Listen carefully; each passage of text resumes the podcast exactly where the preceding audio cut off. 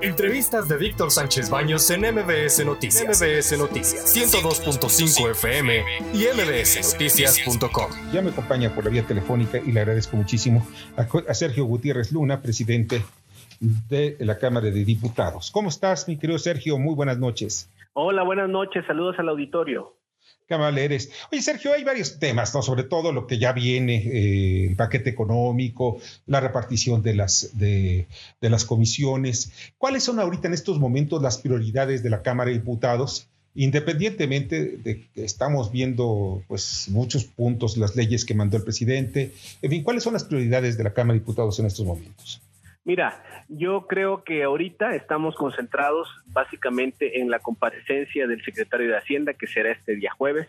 Tendrá un formato bastante interesante. El secretario comparecerá, hablará hasta por 45 minutos, hablará de dos temas, del informe de gobierno y del paquete económico. Después habrá posicionamientos de los partidos políticos y luego la parte más interesante, un ejercicio republicano donde hay un diálogo entre integrantes del Poder Legislativo y el Poder Ejecutivo. Los diputados y diputadas preguntarán al secretario, el secretario contestará y luego habrá una última réplica.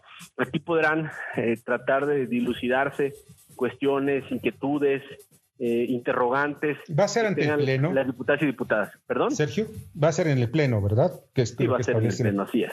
Sí, ahora bien, en, esta presencia, yo me acuerdo de las, de, las comparecencias de otros secretarios de, Hacienda que duraban horas, horas, y en algunos casos pasaban hasta la madrugada del día siguiente.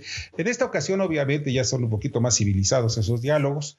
Eh, ¿Cuánto estiman que pueda durar esta comparecencia? Unas, unas cuatro horas, calculo yo, cuatro, cinco horas. Eh, a ver, el, el secretario podrá hablar hasta por 45 minutos, luego vienen los posicionamientos por partidos, 10 minutos por partido, luego las preguntas son dos rondas, una que se refiere a, eh, al informe de gobierno y otra que se refiere al paquete económico. Entonces, unas cuatro o cinco horas, calculamos. Está muy bien, es muy, es, es, muy civilizado. Oye, ahora por otra parte, dentro del paquete económico, ¿cuál es la, la, opinión que tiene en este? Tú vienes como representante también, tú eres el diputado por Morena. ¿Cuáles son la, eh, las metas o cuál es la opinión que tienen sobre las metas, los eh, vamos, las metas económicas para el próximo año, cuanto a precio de dólar, precio de petróleo, etcétera? Creemos que es un, paquete económico balanceado, un paquete económico que va a reactivar la economía. Como tú sabes, hubo una depresión económica, una desaceleración económica derivada del COVID. Esto fue mundial. Ahora se está tratando de generar incentivos para que la economía avance. Se está planeando un crecimiento de casi cinco puntos eh, porcentuales del Producto Interno Bruto. Estamos estimando un precio del dólar estable en 20 pesos, pero también inversión. Inversión en proyectos de desarrollo y también algunos temas que son interesantes que tienen que ver con la clase media, por ejemplo, se va a exentar del IVA a los productos de higiene femenina o, menstruales y también se exentará del IVA a los productos alimenticios para mascotas. Esto está dirigido a este clase media y también para ayudar a pequeños y medianos contribuyentes se van a simplificar la forma en la que se pagan los impuestos a efecto de no generarles costos adicionales. Tendremos inversión, también hay inversión social. En desarrollo social tendremos más de 200 mil millones que son los apoyos destacadamente adultos mayores y las becas. Nuestros viejitos y nuestros jóvenes son prioridad para nosotros, para Morena, y van a estar contemplados en el presupuesto. Y luego, una repasada rápida sobre proyectos de infraestructura. Te hablo del sureste concretamente. 62 mil millones de inversión para el tren Maya, 11 mil millones para el aeropuerto de Tulum, 10 mil millones para el corredor interoceánico del Istmo de Tehuantepec. ¿Qué va a generar esto? Va a generar empleos directos y en mediano y largo plazo va, va a generar un desarrollo importante en el sur de Veracruz. Estamos hablando de un clúster turístico y en toda la península de Yucatán y además, este proyecto, el corredor interoceánico del Istmo de Tehuantepec, que va del puerto de Salina Cruz al puerto de Coatzacoalcos, va a permitir generar un polo de comercio marítimo mundial. Tú sabes que muchas potencias, ahora potencias, pequeños estados, se desarrollaron con base en el comercio marítimo. Singapur, por ejemplo, Hong Kong, hablemos de Shanghái y otros, otros puertos, con base en este tema de logística, han crecido. Todo el comercio del mundo se mueve por mar, se mueve por barcos. Entonces el canal de Panamá está saturado lo que vamos a hacer es, ya se ampliaron los puertos en Salina Cruz y en Coatzacoalcos para que puedan llegar los barcos, descargar en Salina Cruz o en Coatzacoalcos y mandarlo al otro extremo. Básicamente los productos de Asia, de China, podrán llegar por este corredor a la costa este de Estados Unidos o a Europa, ahorrando cinco días en lugar de ir al canal de Panamá. Entonces, hay buena perspectiva en el futuro. No hay un exceso de optimismo, porque mira, por una parte veo que todo el dinero se está yendo al sureste pero también el centro y el norte existen. Y pues no, hay, programas para el centro. A ver, el tren interurbano, por ejemplo.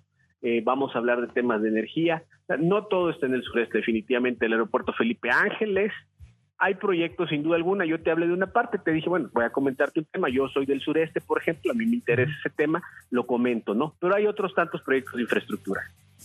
Por ejemplo, yo sabía sí, Castro. de que la salida al mar de Houston era Topolobampo, que sí iba a crear un corredor industrial ahí para obviamente eh, mandar todos los productos al Asia, coches, autopartes que vengan de allá, etcétera. Nada, no hubo nada, no sé quién se le ocurrió hacer este proyecto regionalmente hablando, donde no se detona ningún polo industrial. ¿Cuál proyecto? No escuché el principio. ¿A cuál proyecto se La salida natural de Houston al mar es por, Topolobampo se hablaba de, aumentar el, dragado de, de, toda esa área para exportar e importar del sudeste asiático. Bueno, a ver, de Houston a Topolobampo estamos hablando de una distancia impresionante. Aquí son menos de 300 kilómetros de Salina Cruz a Coatzacoalcos, donde ya hay una vía férrea, donde ya hay puertos y donde ya hay comercio, que además es un proyecto que data desde la época de Porfirio Díaz, que por fin ahora se está haciendo, y se está haciendo no solo en el discurso, se está haciendo con inyección de dinero. Ya va muy avanzado ese proyecto. Ese proyecto es uno de los más importantes del sexenio. No solamente eh, asistencia social. Tú tienes una, un corredor industrial que es todo el eje central del país, que va desde Puebla hasta Nuevo León. ¿Qué hacer? Tienes la costa de un lado, tienes la otra costa caramba, no sé por qué no ponen a, este, economistas para que les digan cuáles son la integración de las cadenas productivas y las cadenas de abastecimiento. Esa es la clave para detonar el crecimiento económico de un país. Y el empleo también. por el tren Maya, Diosito. El aeropuerto Felipe Ángeles. Oye, si aquí tenían uno. O sea, yo no lo entiendo. A ver, creo que estamos hablando de cosas diferentes. No, es lo mismo. No, no. Por lo que hace el corredor interoceánico, es un proyecto de carácter mundial que va a beneficiar al sur y que va a potenciar a México como parte del el eje en el comercio marítimo mundial. Ese es un tema. Luego bueno, está otro tema. Nada más así como concretando, en el tren Maya vamos a hacerlo como que muy sintético, más, más en síntesis. ¿Cuántos empleos se van a generar constantes y cuánto va a impactar día a día ese tren para la sociedad. ¿Qué es lo que nos importa? Porque a mí no me importa si hay una inversión en la cual yo no recibo nada como ciudadano y aún peor tengo que seguirlo pagando, como el ejemplo el aeropuerto Felipe Ángeles. Más de 100 mil empleos va a generarse en conjunto o está generando en conjunto la construcción del tren Maya y del aeropuerto de Tulum. Ojo, son dos temas que forman parte de un sistema. Un nuevo aeropuerto en la península de Yucatán es necesario. Ya tenemos el aeropuerto de Cancún, que tiene un tráfico bastante importante. El aeropuerto de Tulum va a venir a complementar el tren Maya, que no solo va a beneficiar a Quintana Roo, va a pasar por Yucatán, Tabasco y Chiapas. Es decir, estamos hablando de generar ahí una sinergia que a mediano plazo va a tener beneficios permanentes para la zona. Bueno, eh, Sergio, yo, bueno, ese es un tema ¿no? muy intenso.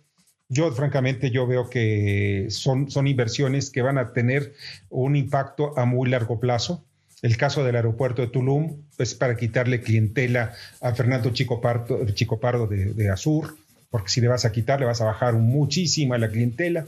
Y mucha gente puede viajar de, de Cancún a Tulum tardan aproximadamente unas dos horas y media de carretera y pues puedes visitar toda la, todo lo que hay ahí entre Playa del Carmen, Playa del Carmen, en fin, hay muchas cosas, pero pues, en fin, está, es muy debatible todo esto. Qué bueno que estén creando empleos.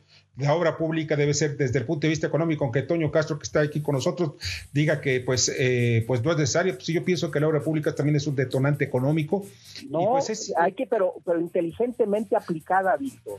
Sí, pero ¿sabes qué, Toño? Toño, hoy en, hoy en día estamos viendo que eh, necesitamos mano de obra a como de, mira, soy un poquito más keynesiano, tú eres muchísimo más de, de, anti-Keynes, pero déjame decirte que pues sí necesitamos hoy empleo, la gente está muriendo de hambre por falta de empleo, entonces vamos a darles empleo. los efectos multiplicadores en las zonas geográficas.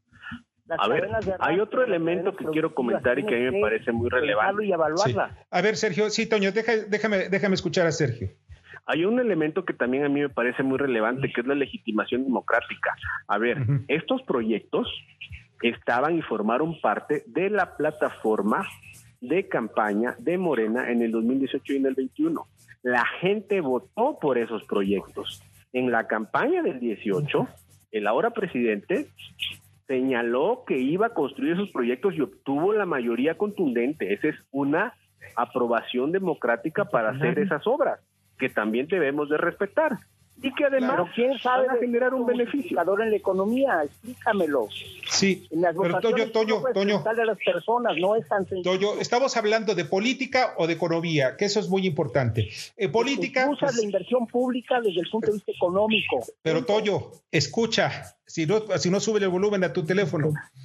Si estás hablando de economía es una cosa, de política es otra. En política, por eso, como, está diciendo el, diputado Gutiérrez Luna, sí es importante, sí es importante hacerle caso, porque no fue nada más en la, plataforma que llevó al poder al presidente de la República estos aspectos económicos, que no fueron, eh, porque mucha gente ni tenía idea de cuáles iban a ser, no sabían del aeropuerto de Tulum, pero esto les da empleo, que eso para mí es muy importante. Dos, también estamos viendo que entre toda la estrategia del presidente de la República es buscar mucho el apoyo de estas zonas, de, por ejemplo, el, y que el tren vaya tenga la posibilidad de generar eh, recursos y ser auto, autofinanciable y autosustentable también. Pero en fin, hay muchas cosas que tenemos que platicar alrededor de todo ello. Yo creo que esto vamos a ver después de la, de la comparecencia del secretario de Hacienda, de Rogelio Ramírez de la O. Vamos a ver qué es lo que nos dice y sobre todo cuáles son las perspectivas que nos, de, que nos deja para que siga el país creciendo y las apuestas muchas veces, yo lo personal no estoy por apostar, no, afortunadamente no, me gusta ser ludópata, pero las apuestas son, son, son malas para un país, las que sean, ¿eh? estoy hablando, la apuesta, la única apuesta que es buena es la apuesta del bienestar de la gente y todo lo demás. Y en eso se está trabajando, debe ir bien tenemos confianza en que el proyecto es un proyecto, el proyecto del, paquete económico es un proyecto realista, un proyecto equilibrado, un proyecto sano. Ha habido confianza en los mercados internacionales, ahí están las variables macroeconómicas, dólar estable, inflación baja, tasa de interés del 5%, crecimiento del Producto Interno Bruto en casi 5 puntos. Ahí están los eh, números. Ese es el asunto, esa es la apuesta. Ojalá y les vaya bien y les haga la apuesta porque ya hemos mantenido mucho tiempo el dólar estable y hay que, eh, hay que ver que también los mercados internacionales en el dólar no tiene palabra de honor ni está sujeto a las decisiones de un presidente. Y, eso es falso cuando dijo López Portillo, que el presidente que devalúa es presidente devaluado. No, no, no, no, el dólar se devalúa. ¿Por qué? Por condiciones eh, externas. Pero en fin, vamos a ver muchos factores. Espero, repito, que la apuesta sea buena. Y pues, ¿por qué? Porque es para bien de todos los mexicanos no es para bien de un partido, no es para bien de una corriente política, es para bien de todos los mexicanos. Y el partido que está en el poder, pues él es el responsable de tomar esas decisiones porque así lo decidió el pueblo. Pero en fin, oye, de verdad, Sergio, como te das cuenta, aquí es muy apasionado y muy caliente el asunto. Muy interesante, muy padre. Me gustaría regresar, muy pronto y seguimos debatiendo con gusto.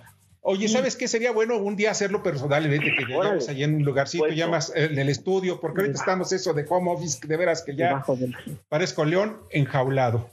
Puestísimo, puestísimo. Órale. Mi querido Sergio, un fuerte abrazo y de verdad muchísimas gracias que estuviste con nosotros. A ustedes, gracias. Saludos al auditorio. Buenas noches. Buenas noches. Buenas noches. Escucha a Víctor Sánchez Baños en MBS Noticias. MBS Noticias 102.5 FM y MBSNoticias.com. Lunes a viernes, 9 de la noche, tiempo del centro de México.